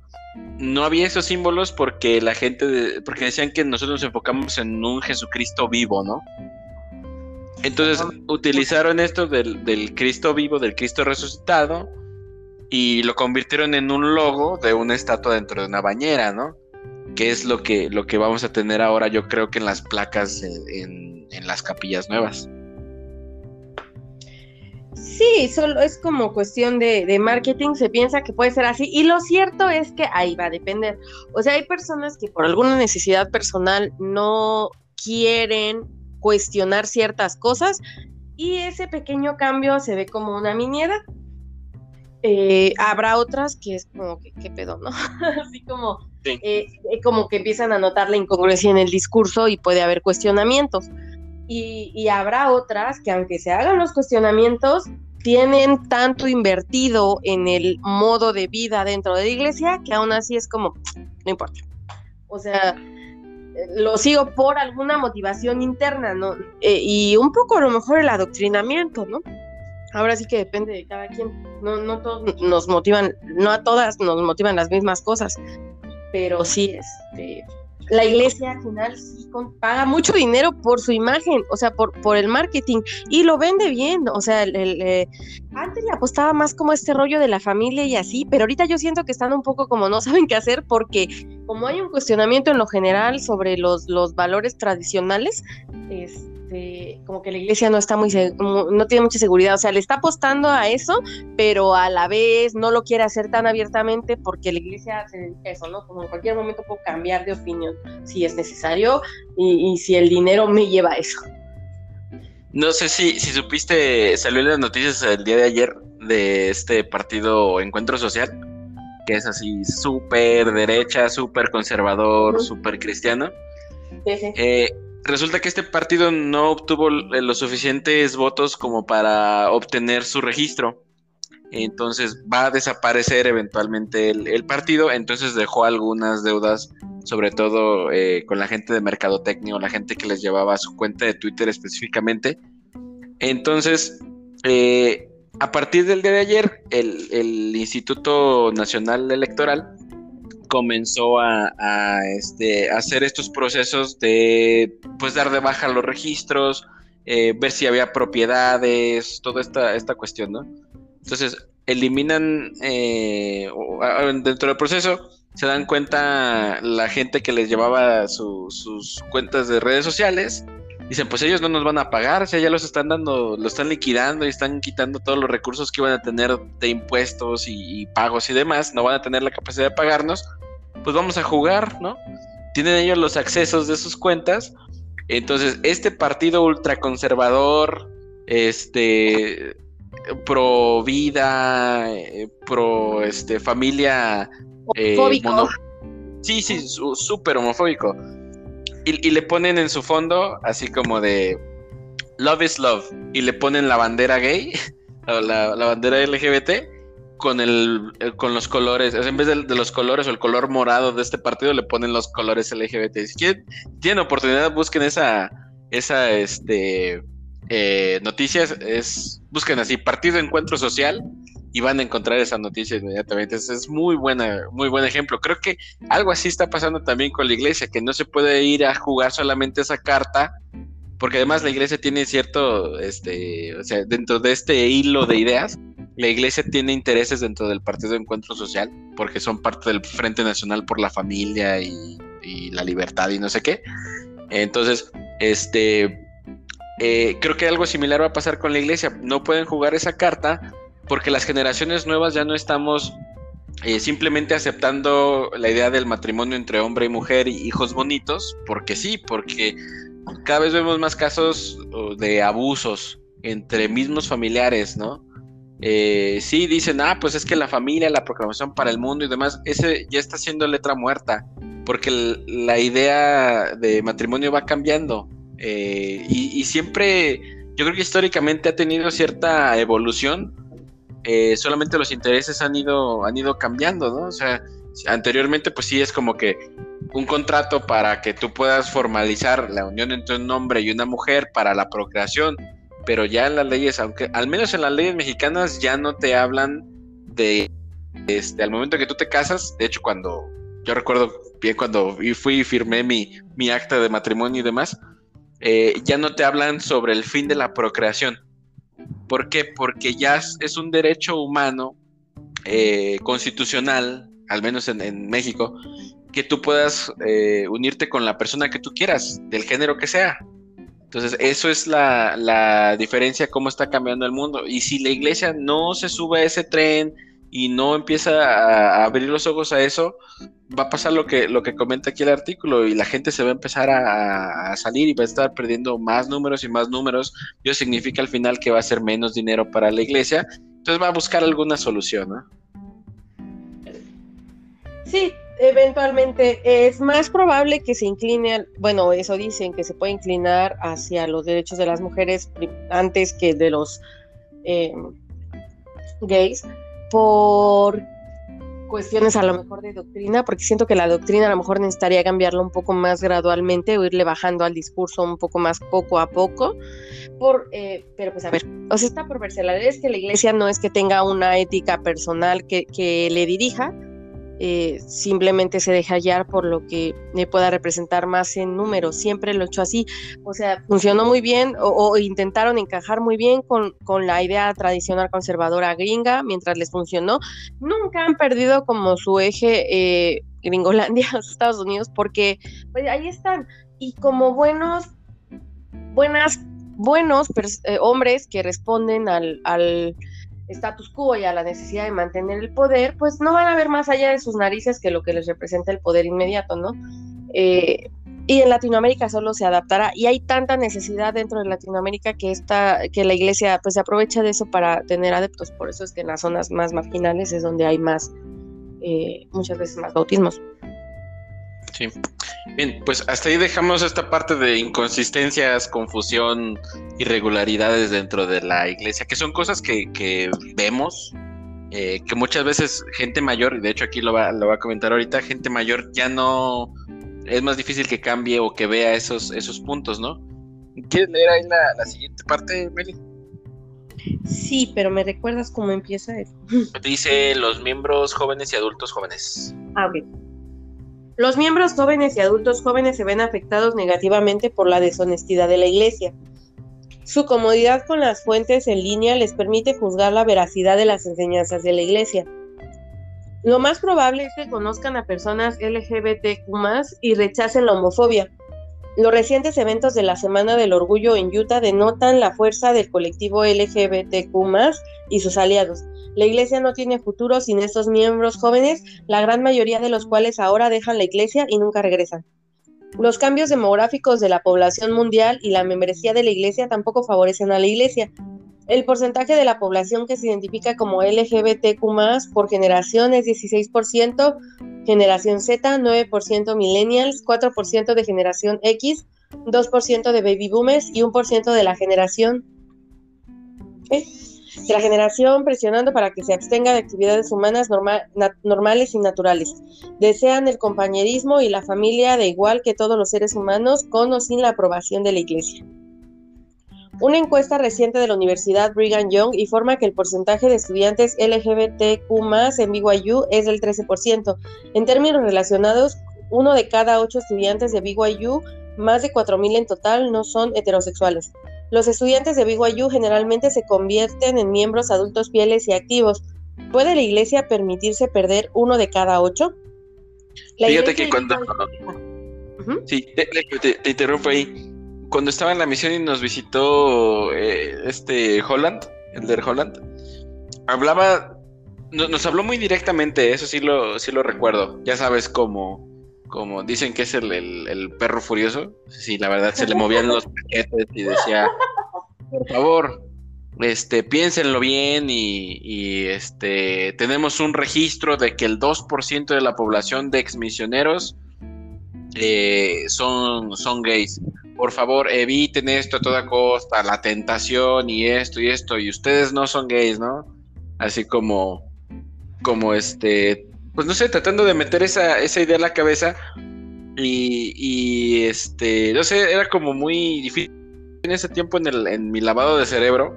Decía, bueno, sí, está bien, yo estoy consciente y soy este, eh, me conozco y, sé que soy este heterosexual, ¿no? Pero teniendo yo en ese, en ese momento, en casa uno de mis mejores amigos es este abiertamente homosexual pero yo no lo, yo no lo juzgaba, ¿no? Creo que ese es quizá uno de los ejemplos que, tengo yo de, cómo eh, quizá me tiene que importar más, no quizá, es, es una verdad, me tiene que importar más la gente por lo que es que por su preferencia. Y ningún, así que discúlpenme mi, mi francés, ningún gringo hijo de la chingada me va a decir que si puedo querer o no a, mi amigo por la persona que es. O sea, yo lo conozco más a, a mi amigo que a este pinche viejo gringo, ¿no? Entonces, ahí yo, yo en, mi lavado de cerebro, pues tenía esta disyuntiva, ¿no? De que, sí, pues está mal ser gay, pero mi mejor amigo es gay. pero yo sé que es una buena persona y que yo sé que en el momento en que yo tenga hijos, lo puedo dejar a que lo cuide y no le va a decir, mira, este, esto es ser gay, ¿no? no, porque la, gente no es así, no es una enfermedad, no es una gripa, ¿no? Como, como dicen. Entonces creo que son estas, estas ideas que, que vienen del, del, pasado, de gente perseguida. Si ustedes ven eh, películas un poco más, este, no sé, vamos a, vamos a hablar un, par. Eh, esta película de Benedict Cumberbatch, del el juego, ¿cómo le, cómo le pusieron en, en español? Bueno, la, historia habla de, de Alan, Alan ¿no? ¿Cómo se llama? Bueno, es, es, un tipo muy inteligente que además de, de, ser gay tiene como algún tipo de trastorno obsesivo compulsivo, pero es la única persona de entre miles de matemáticos y, demás gente en el Reino Unido que logra construir una máquina para descifrar el, código enigma de los nazis y poder ganar la guerra. Entonces, imagínate si él hubiera vivido en una, este, en una casa mormona. Estuviéramos hablando alemán, ¿no? O sea, e, esa es eh, la, la, cuestión. Y esa, esa película cuando, cuando salió y cuando yo la vi, pues era así, yo súper mormón, pero me recordaba mucho a mi amigo y yo pensaba, es que pues, no, no, no tiene nada de, malo, no es nada, nada distinto, ¿no? O sea, este, otra película, Dallas Buyers Club, eh, este, también habla acerca de, liberación sexual, habla de SIDA, habla de problemas que, tiene la, comunidad LGBT. Eh, también Bohemian Rhapsody, que está, pues no, no como de moda ya, pero, pero este, ya la pueden encontrar en la, en la tele y en plataformas de streaming. La historia de Freddie Mercury, el tipo era un genio, era súper inteligente, súper talentoso. Pues se juntó quizá con, la gente equivocada, pero él no era la persona equivocada para hacer obras maestras musicales, ¿no? Entonces creo que, que como, como raza humana, como género humano, eh, somos un abanico así multicolor, ¿no? todos pertenecemos de alguna manera u otra a esa a esa bandera multicolor. Creo que es lo que a lo que se refiere. No no tengo yo frase, ¿no? del ejército zapatista de por un mundo donde quepan muchos mundos. Sí, yo, estoy consciente. Yo estoy consciente de que la, la, bandera LGBT no es solamente como las personas que no son este eh, heterosexuales, ¿no? Sino que ahí cabemos todos como, como humanidad. Creo que si hubiera una, una este, bandera del mundo, no sería la de Naciones Unidas, en donde se ve todo desde el Polo Norte, toda la tierra superficial eh, o el territorio de la Tierra, sino la bandera LGBT, porque somos un territorio, somos más que, que tierra, somos más que perímetros y fronteras. Eh, somos personas, somos culturas, somos pensamientos, somos ideas. Somos pues al menos en su origen, la, la, la, la bandera y el movimiento eh, tiene, es muchísimo más, está muchísimo más cerca de lo que es la humanidad y la, la inclusión esto, ¿no? O sea, lo, lo que es propio de, de, lo que es ser humano, ser humana, que es, es la diversidad. Em, no estoy muy segura, o sea, finalmente como cualquier regresión humana, pues eh, toma connotaciones y toma eventualmente forma las, las instituciones y, no lo sé, de pronto es como que rebasaran a los mismos individuos que a veces pertenecen a ellas. Eh, pero finalmente sí está más cerca de, lo humano que, quienes se proclaman eh, representantes de lo divino, ¿no? Y están tan lejos de lo que proclaman ser. Sí, creo, que esa es una de las cosas que a mí me ayudó, eh, pues pensando en salir de la iglesia, en no buscar como lo divino dentro de un edificio o dentro de las escrituras o dentro de discursos de la gente, sino buscar lo divino en una chispa dentro de cada persona, cada individuo que yo conociera. Entonces, em, creo que hay una, frase de C.S. Lewis que dice que debemos ser como pequeños cristos. Incluso lo dije en, el último discurso que, di en, la capilla eh, el año pasado les, les, hablaba yo de esto, que es Luis dice que debemos ser pequeños Cristos y que debemos hacer el bien, ¿no? O sea, como que parecernos un poquito más a Cristo cada vez. Entonces, el Cristo no es la persona que está eh, queriendo que le quiten derechos a otros para yo poder quedarme con los míos, ¿no? y lo pueden llamar comunista, socialista o lo que sean, pero eso es lo que hubiera hecho Cristo. Eh, Cristo no es la persona que se va a codear con el César a comer en, en el palacio, sino es la persona que se sienta con la multitud y le reparte pescado y les reparte pan, que se sienta con las prostitutas y que, y que les habla, que sana a los enfermos. O sea, que él sí tenía, tenía o no históricamente, y, no, no, importa, pero para este ejemplo sirve, eh, que sanaba a los enfermos. ¿Cómo la iglesia puede sanar a los enfermos? Invirtiendo en hospitales, invirtiendo en educación, ¿no? Creo que, eso es, eh, al, final aquí del, artículo habla de eso, como de la, cuestión económica. Dice, eh, la iglesia y BYU ya no pueden justificar tratar a los estudiantes heterosexuales de manera diferente a los LGBTQ. A medida que los estadounidenses aceptan más a la comunidad LGBTQ en los últimos años, los esfuerzos de la iglesia por presentar una imagen positiva se ven repetidamente dañados por incidentes como el anterior y la proposición 8 de California. Al anterior se refiere a, este como esta cuestión de la familia y, este que no eh, que todo es amor y demás, pero que en la práctica han, hecho mucho daño a la, a la comunidad LGBT. Eh, y la proposición 8 de California se refiere a esta legislación que intentó pasar, no sé si, si comenzó de un grupo de legisladores, pero fueron patrocinados por la iglesia, este, estas prácticas de lobby que son legales en, los congresos de Estados Unidos, tú puedes patrocinar, puedes invertir en, ese tipo de, cuestiones, meterle dinero para que tu, representante eh, legislativo meta una proposición de ley en la que le puedan quitar el derecho a casarse a, las personas de, eh, bueno, entre personas del mismo sexo. Eso lo patrocinó la iglesia muy abiertamente. Sacaron comerciales, eh, invitaban a miembros de la iglesia a que metieran dinero en ese tipo de, proposiciones, que incluso apoyaran a candidatos, o sea, políticamente, activamente, apoyaran a, candidatos que estuvieran a favor de esta, de esta proposición. Al final lo que pasó es que no se hizo, salió una orden presidencial de Obama para que se cancelara todo esto y la iglesia quedó ahora sí que del lado incorrecto de, de esta historia, ¿no?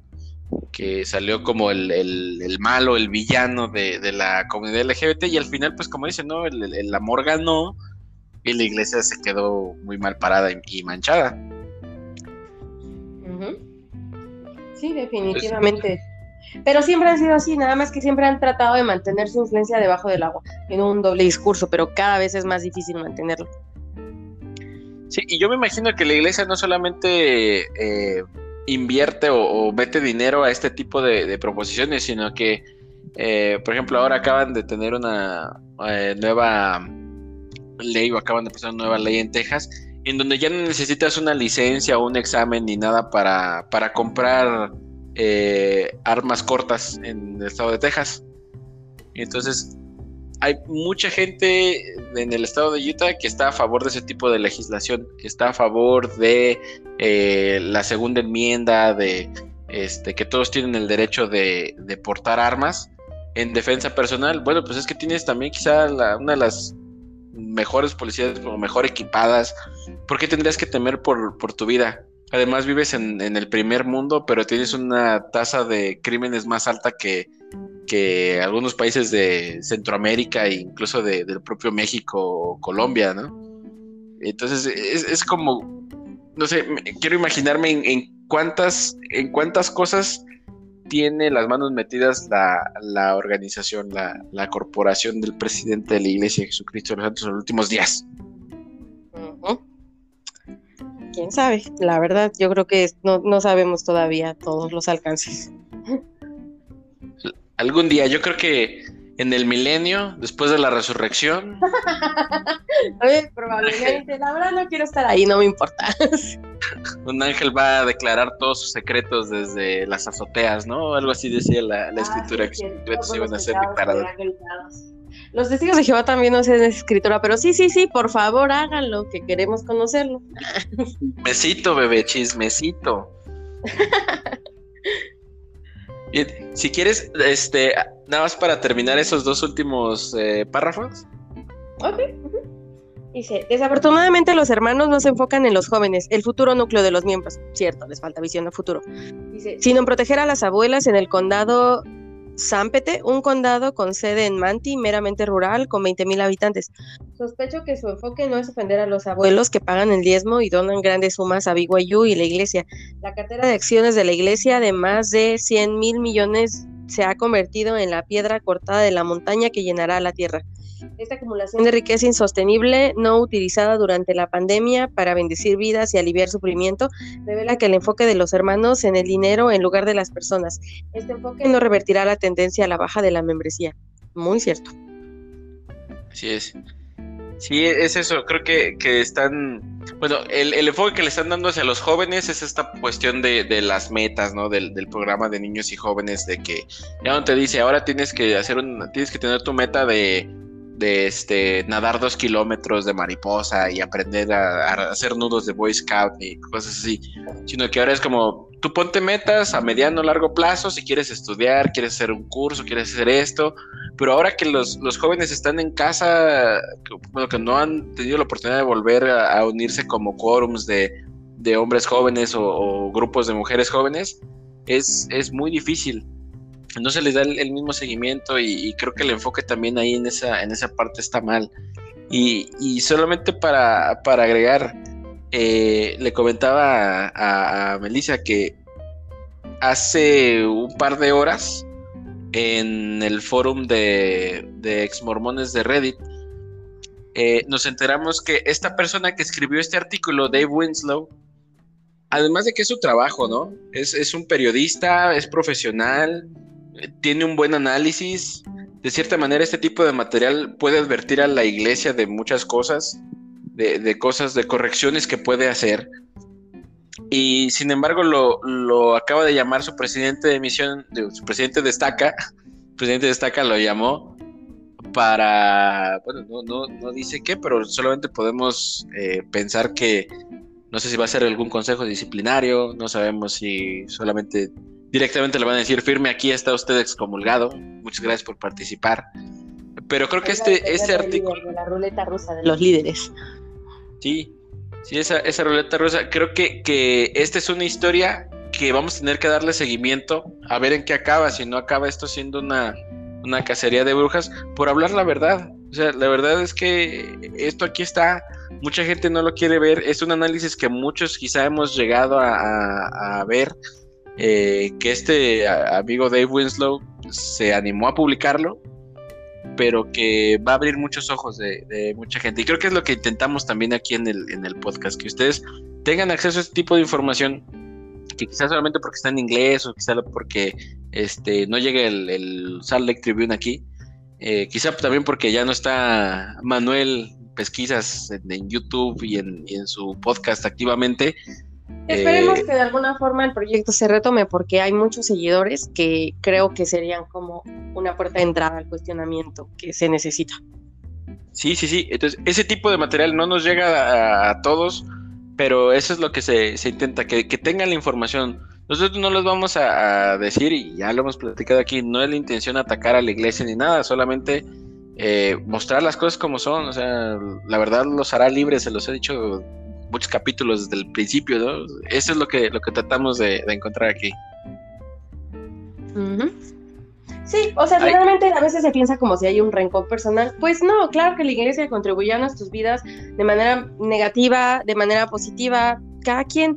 Eso es cierto, pero también hay cosas que, eso no significa que no hay cosas que tengan que hablarse y ponerse sobre la mesa por eh, lo que pueden estar representando. Sí, déjenme terminar solamente con, esta frase y agradeciéndole a, Melissa también por, por su tiempo y por eh, este, este llamamiento que aceptó esta asignación de, este, analizar y platicar este, este artículo con nosotros esta noche. Esta frase me pareció muy buena y la encontré ahí mismo dentro de, del, foro de, del foro de Reddit. Eh, traté de buscar la, la cita, la verdad, parecía una cita, no sé si es solamente la opinión de, un usuario, pero dice, en particular los buenos, los sinceros, los preocupados por el amor y la compasión y la bondad, los pensantes, el que ha notado las áreas en las que la iglesia podría parecerse más a Jesús, los valientes que se atreven a arriesgarse al castigo máximo de la iglesia por decir la verdad, como lo hizo Jesús. Estos son los que la iglesia está desterrando.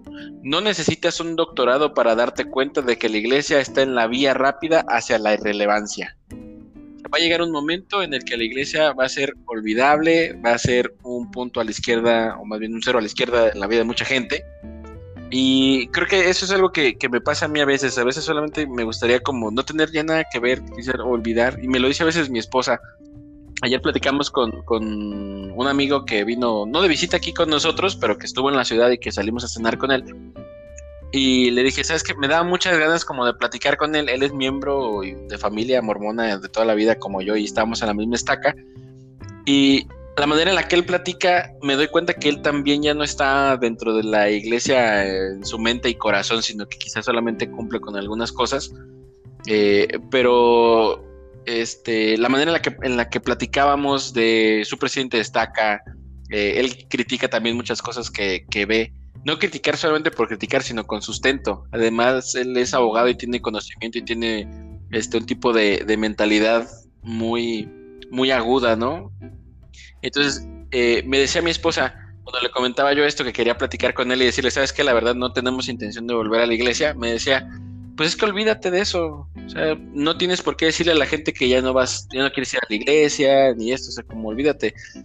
Y, pero me daba ganas de, de, responderle, es que para ti es muy fácil porque tú eres conversa y eres la única miembro en tu casa, pero para mí, que tengo amigos, conocidos, gente con la que yo me crié, gente que me estima dentro de la iglesia y, yo sé que el momento en que yo ahora sí que salga eh, activamente a decir, ah, pues que ya no, ya no soy, ya no quiero ser miembro de la iglesia, yo no quiero pertenecer a, este, a la organización, me van a dar la espalda, Y, no es porque sean buenas personas o dejen de serlo, sino porque simplemente la organización les ha enseñado que vale más el testimonio que puedas tener de un cabrón que se murió hace 200 años, balaseado, que engañó a muchísima gente, a lo que tú eres como persona, ¿no? Volvemos a, ese ejemplo.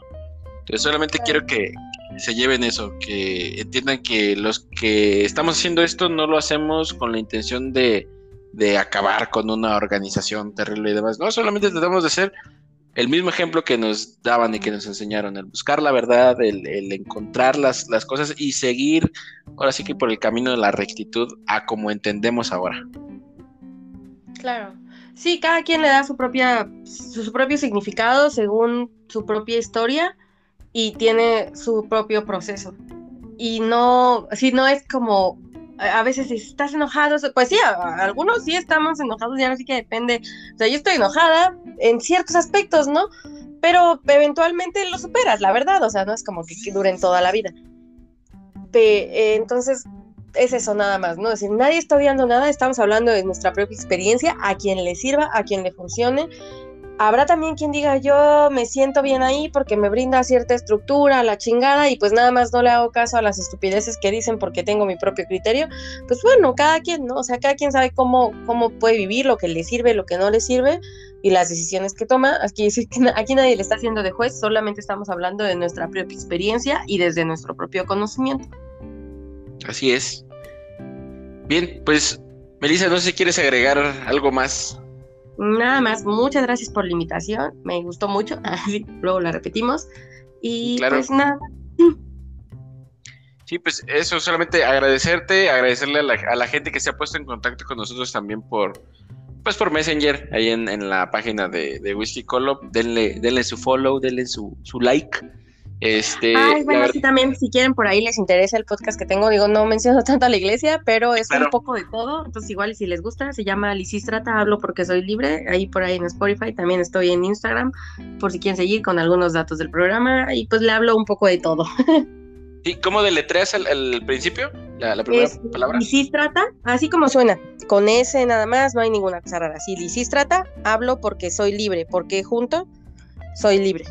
Y así está en Spotify y en Instagram. Muy bien. Pues nuevamente, gracias Meli y a todos los que nos escucharon, felicidades y, a los papás este fin de semana. Y bebes una cerveza con ellos, no tiene nada de malo. Sí, a los papás que sí fueron buenos papás. Salud y pasen buenas noches. Igual, bye. Bye.